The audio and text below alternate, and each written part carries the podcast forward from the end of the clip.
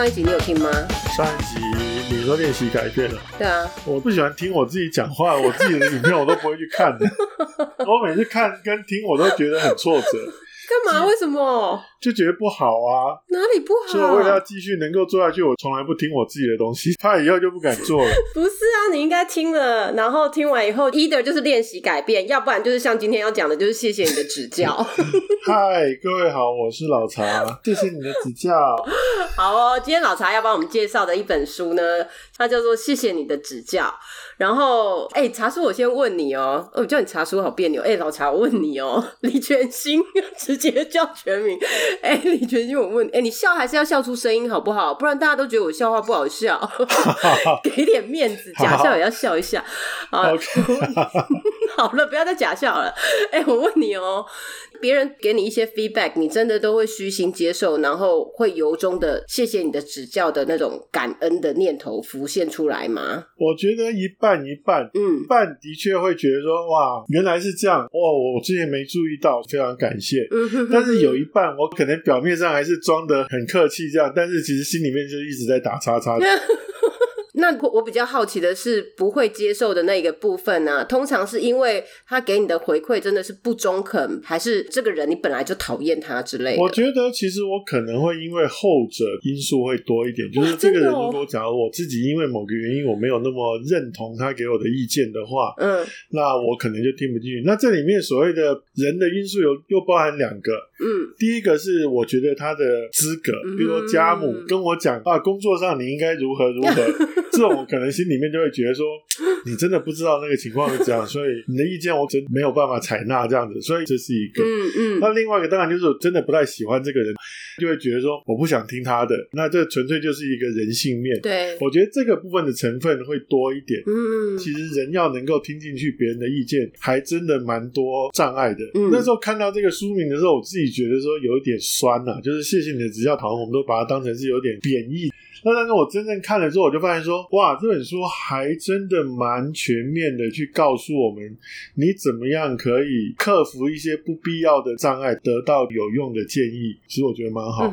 他是哈佛沟通专家写出来的书，，对，这两位在哈佛任教，然后嗯。他们教的就是谈判，所以其实本来他们的专长就是在于人跟人之间的沟通里面可能会有的落差，嗯。或者可以运用的一些优势啊，经过很多的个案分析，所以我觉得其实这本书的代表性蛮好的。嗯哼哼哼，呃，就像你刚刚讲，他们有很多的个案，然后分析很多的 data，最后呢，它分成人在拒绝回馈的时候会有的三种触发机制。对，第一种就是你问我的说，哎，这个意见我觉得中不中肯，或者我觉得有没有用，觉得正不正确，这是第一个让我们会觉得说我听不听得进去的一个原因。对，那第二个就是我对于这个人本身有一些意见，嗯或者有一些判断，因为这个人，所以我就听不进去。嗯那另外书里面其实提到一种是我们自己比较难以察觉，就是它其实会跟我们的所谓的自我有关。嗯就是我如果听进去，好像有点否定了我自己，嗯好像我自己做的不好，所以我必须要防卫，要把它挡在外面。因为当我接受了，我好像就认输了。嗯好，所以就是这个意见本身是不是有讲出真相，嗯。跟还有这意见是谁讲的，嗯，以及就是这意见对我自己的自我认同会不会产生某种影响，三大让我们决定说听不听得进去这个意见很重要的一个原因。嗯嗯嗯，他其实书的最重要的一个目标是希望我们都可以去 filter 掉情绪，filter 掉一些偏见，我们才可以萃取这些意见里面是不是真的有一些 take away，有一些学习嘛？对。那作者他们也有提到说，我们要怎么样学习调整我们自己的反应吗？有，其实这本书它除了点出刚刚的问题之外，它其实重点就在告诉你说，分别如何克服这三种听不进去的原因。嗯它详细的把这三大原因里面不同的场景跟理由展开来，告诉你说你可以怎么去调整。嗯所以我觉得这就是这本书最值得一读的地方，因为你读完之后可以提升去接纳别人意见的能力，甚至你可能辨识出你跟某个人的冲突，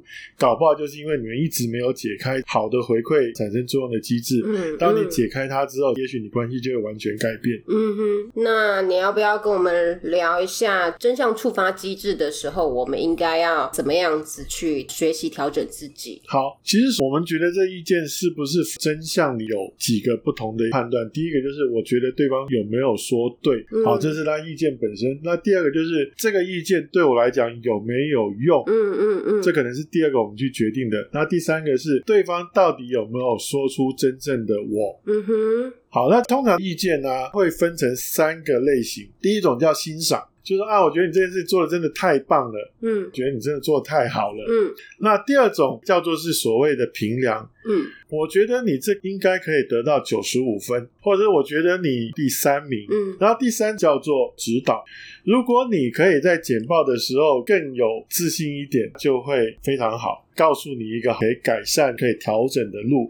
好，那这三种意见其实都有它的一个价值，但是最常碰到的一个问题是，给的人跟得到的人之间期待没有对接上。嗯举例就像说，说我帮你做一个简报，那我心里面可能希望得到的是欣赏。嗯啊，老查，你真的好快就帮我把这个简报完成了，而且做得很好。对但是你说老查，我觉得你挑的那个字体有点丑哎，那我就会觉得说，切，完全没有良心的，就不想理你了。嗯哼，但是其实也许你的那个意见对我来讲是有帮助的，因为搞不好真的换一个字体会更好。嗯哼，好，那所以期待得到的是欣赏，但是你却给我指导，那就会导致我们觉得好像这意见就没有用，或者不想听。对，那问题也在于说，通常我们给人家指导的时候，免不了一定会有一个评量，嗯就是我要指导你，一定是你有某个地方我觉得可以再做的更好一点嘛。但是你听到的却是评量，你就觉得说他又在批评我了，反正我做什么都没有用，对，所以那个指导我可能也会听不进去。嗯哼哼哼，好，那所以这里面要解决的就是，当你听到一个意见，你有点听不下去的时候，也许你应该回过头先问自己，就是说，会不会是因为我现在想听到的是这个，但是他给我的是另外一个？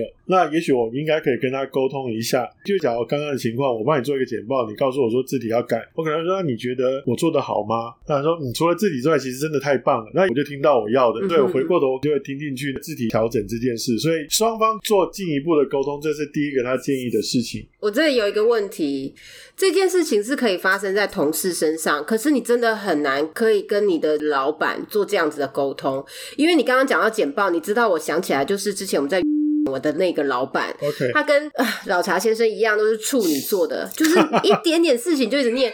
那因为我那时候当他的特助，我曾经有因为董事会要给我们董事长看的简报做到 V 二十几，我觉得他一开始抓不到方向，就是董事会到底要他讲什么。毕竟我们那个时候我们那个 team 做的事情真是五花八门，那他又不知道要怎么样去投其所好，嗯，所以他一开始真的是给我的一个想象空间，然后我就要去把那个结构都拉出来给他看。嗯，那他很忙很忙嘛，老板都一定很忙，所以我必须要抓那个十分钟，或者是他吃饭时间冲进去他的办公室给他看。好，冲进去以后，我希望他给我的是指导，对他就会跟我说，我觉得你这个八十七分不能再高了，类似这样。所以就是他给你的是评量，对他直接就给我评量，因为我会觉得他还不是一个成品，所以应该还不到评量吧。Supposedly 好像是一个 draft 一个草稿，我们来修，一直修，修到最后才会是一个评量的部分。那所以他一开始就跟我说 no no 不及格的时候，我就会觉得有没有搞错？你是我老板，你应该告诉我结构，我再去帮你把内容填进去。怎么会是我盖了房子，然后你告诉我说，哎、你怎么还没有买家具？那不是很奇怪吗？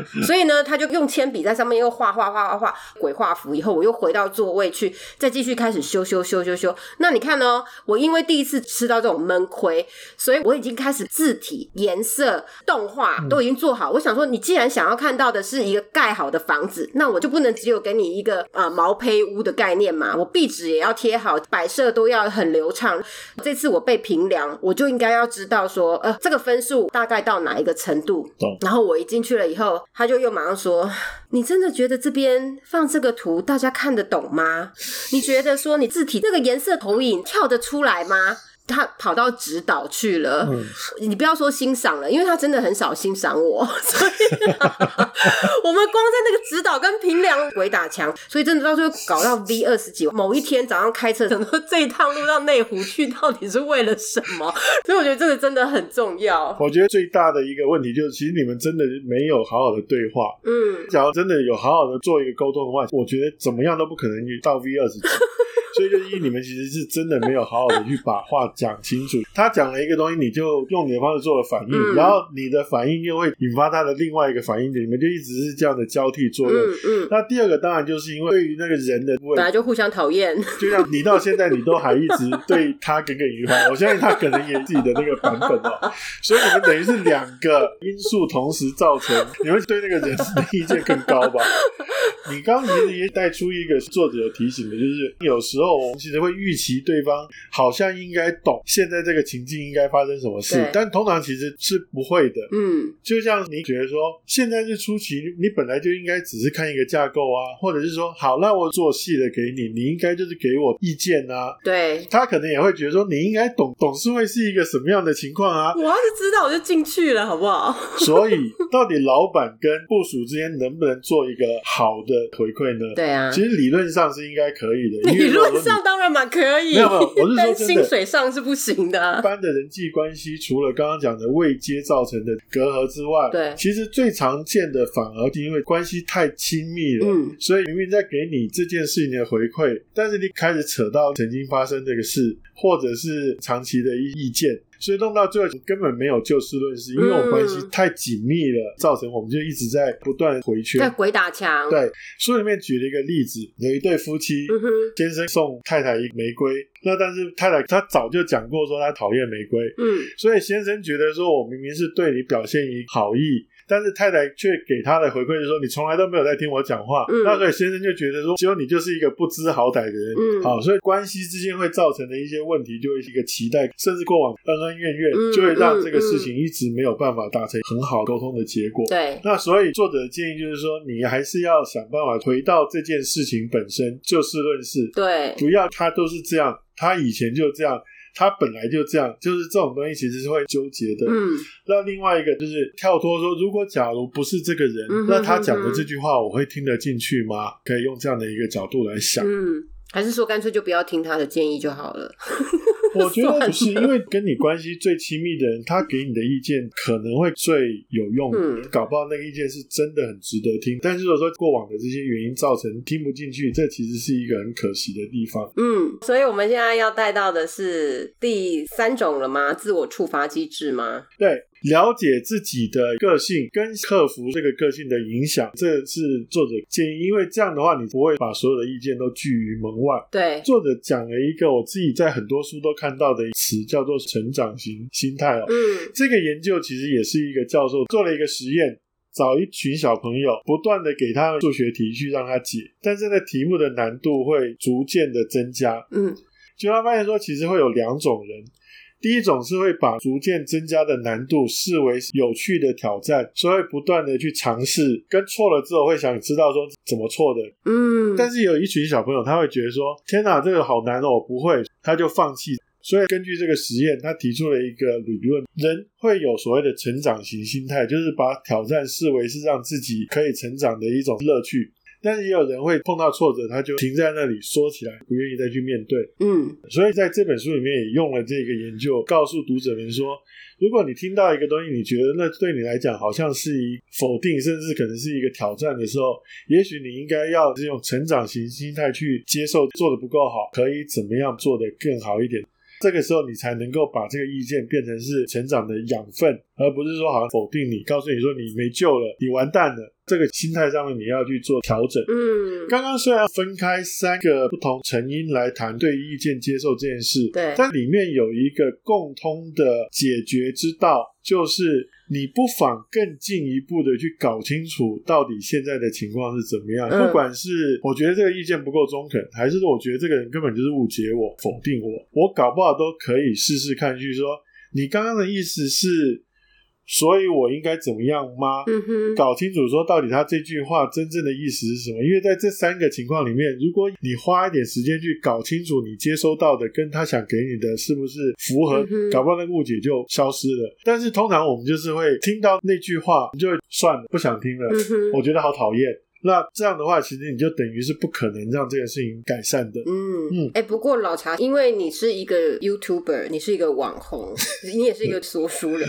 好啦，我想问的是，你知道现在网络很多酸民嘛？那他 follow 你的 IG，他就开始会在下面留言。那比如说像我们这种耐米网红，哎、我居然说像我们这种、哎，是不是很不要脸？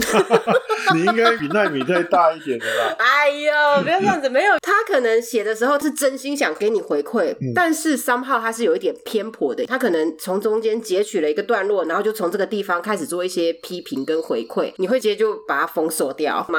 其实我之前的确有一支影片啊，嗯，很多人来留言，但是他的留言其实都是来批评我的。我有看，我有看到，好，那这个时候其实你扮一个笑脸好像也没有用。嗯，那当然你也不可能去改，因为我自己觉得说他的意见是不合理的。对，好，所以我用他们最不乐见的方法来回答他。嗯，我都会说谢谢你又来点阅，让这支影片的演算法又提升不少，又会让更多人看到哦。好欠扁哦。那对方就可能就心想说，你这个人真的是 冥顽不灵，算了，不要来了。一直骂，但是你一直谢谢他这样子，对他可能最不乐见就是这个跟他意见不合的影片被人家看到，所以他就不想来做这件事了。对你，越在乎，他可能会越想。嗯嗯，哎、你会不会觉得你一觉醒来，很多讯息，很多留言，你正在吃烧饼油条的时候，可能就有十几个人在骂你，然后二十几个人在讨论你，对不对？然后 like 或爱心只有三个，超莫名其妙。其实我们 podcast 也是、哎，有几集我们讲到一些比较 serious 的 topic。也是有人来留言，然后就讲了一堆。有一次我刚好截取了那个呃吐槽男孩，你知道吗？嗯他是在讲希特勒的，嗯然后我就做了一个限动，就是你觉得希特勒是好人还是坏人？类似是这样，只是一个投票的按钮。